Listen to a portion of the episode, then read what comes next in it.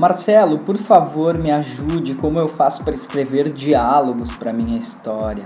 É sempre comum ouvir essa pergunta dentro dos cursos da escola de roteiro ou mesmo nas redes sociais aí onde eu fico publicando materiais para você conseguir desenvolver um bom storytelling, conseguir desenvolver uma boa história.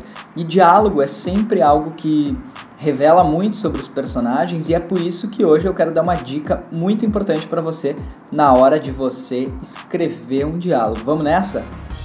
Tá começando o Storytelling Cast, o podcast da Escola de Roteiro. Se você quer aprender a desenvolver uma história relevante, uma narrativa impactante, você está no lugar certo. Vem comigo.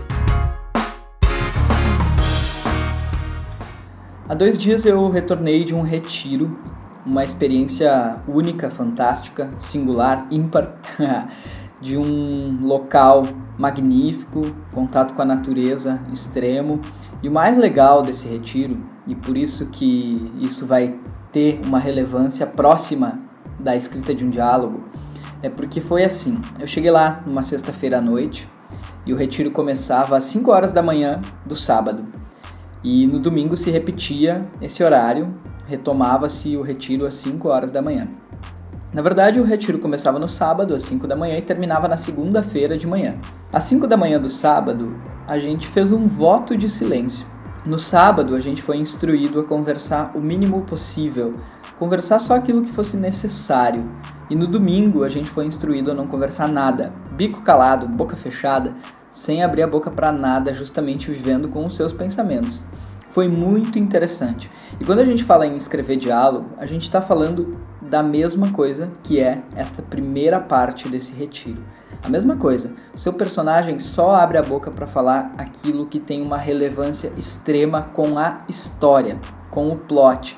É por isso que você só vai desenvolver diálogo lá no final, quando você for desenvolver, realmente escrever o roteiro. Antes disso, nem pensar. Você desenvolve os diálogos no final do processo, justamente quando você já tem o seu plot, você já tem a sua estrutura, você já sabe qual é o clímax, você já construiu muito bem os personagens, você sabe dizer realmente o que, que aquele personagem falaria, o que ele não falaria, como ele se comunica, de que forma ele não se comunica.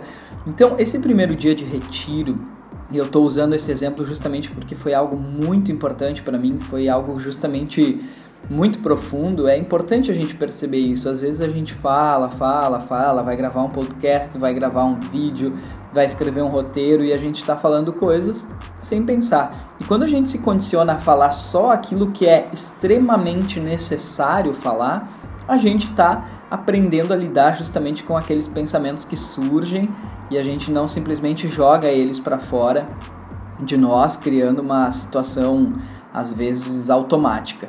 E o seu personagem é a mesma coisa, ele está dentro de uma história e você vai trazer falas dele, diálogos dele ou dela. Estou falando do personagem justamente personagem num âmbito geral, seja ele masculino, seja feminino, seja um rato, seja um computador, seja um bloquinho, seja uma caneta, seja uma bicicleta.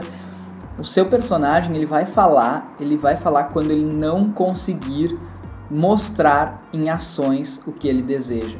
Porque se você não fizer isso, você está criando algo muito banal. Em alguns momentos você vai precisar colocar palavras na boca do seu personagem que não tradicionalmente seguem essa regra. Um exemplo, as telenovelas.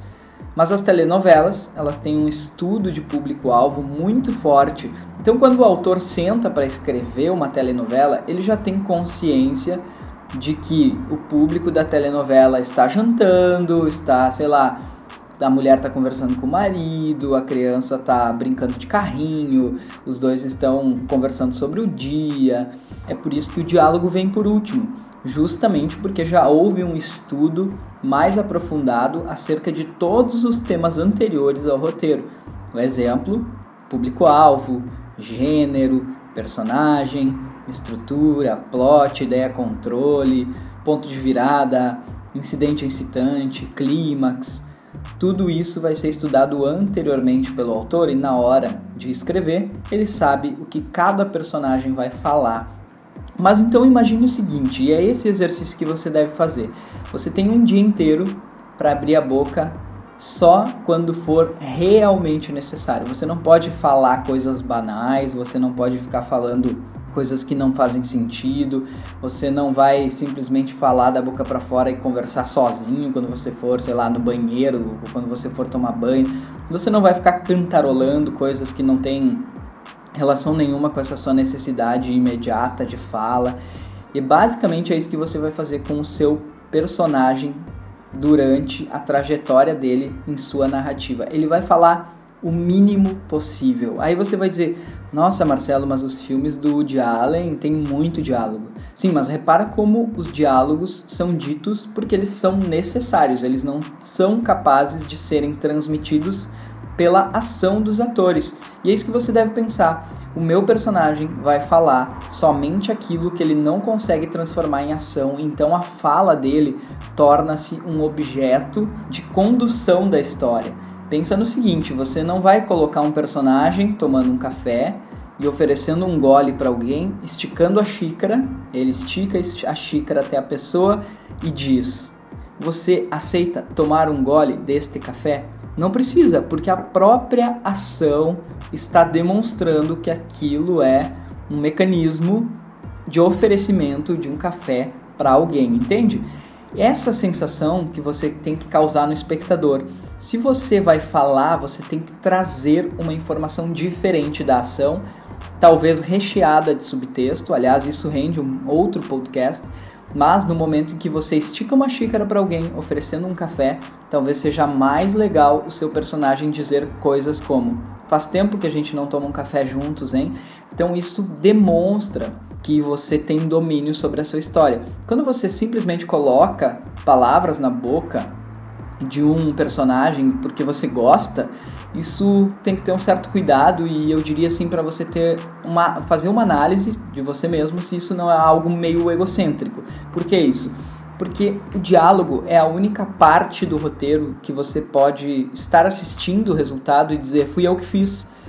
Porque uma ação você pode até dizer fui eu que fiz, mas a ação tem o ator, tem a direção, tem a fotografia, tem o figurino, tem a maquiagem, então a ação está recheada de coisas. Agora o diálogo não. Se você escreveu você aceita uma xícara de café e o ator vai dizer você aceita uma xícara de café, simplesmente o que você criou está ali na boca do ator. Então às vezes quando a gente escreve diálogos que a gente gostaria muito de dizer, a gente está sendo propriamente dito egocêntrico e levando para os outros uma mensagem que poderia ser um podcast, ao invés de ser uma história, ao invés de ser um storytelling. Então, nesse caso, talvez seja melhor escrever um ensaio, escrever uma crônica, algo do gênero. Então, para fazer um breve resumo, simplesmente coloque na boca dos personagens aquilo que eles precisam dizer, senão a história não vai adiante. Cause reação com os diálogos, ou seja, faz tempo que a gente não toma um café juntos, né? Isso está ocasionando um pensamento no outro personagem e esse personagem vai ter que reagir. Não é simplesmente você aceita um café e a pessoa pega o café e toma. Tem que ser uma ação que ocasione uma reação e essa reação vai ocasionar outra reação e assim o diálogo vai construindo. Se você ainda não assistiu, existe um curta-metragem que chama-se Tarantino's Mind, que é, é um curta-metragem brasileiro que ele traz numa mesa de bar sentados numa mesa de bar, Celton Mello e seu Jorge conversando sobre Tarantino. E ali é um filme construído com diálogos, isso nunca é um problema. O problema é quando os diálogos são simplesmente sem causar reações. Então, ouse criar diálogos que causem ações e reações nos personagens envolvidos nessas falas. E por último, Faça o seu personagem falar somente aquilo que realmente precisa ser dito. É como se você fosse fazer um retiro e você fizesse um voto de que você vai falar só o extremamente necessário para viver naquele dia. Pensa nisso. Talvez seja ideal você fazer esse exercício, porque foi a partir desse exercício que eu percebi, cara, quantos diálogos a gente cria sem noção.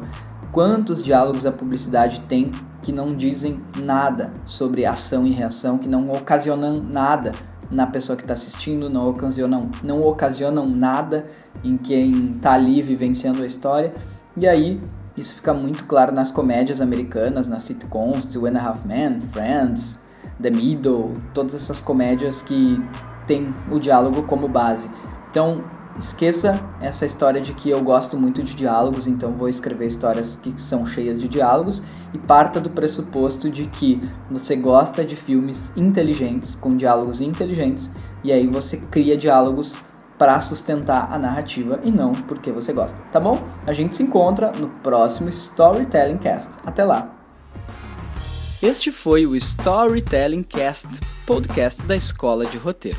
Se você quiser baixar meu e-book, Os 10 livros obrigatórios para criar storytellings, você pode acessar escoladeroteiro.com.br e baixar gratuitamente. Lá você também vai encontrar bastante material sobre o desenvolvimento narrativo e sobre o mercado de storytelling. A gente se encontra no próximo Storytelling Cast. Até lá!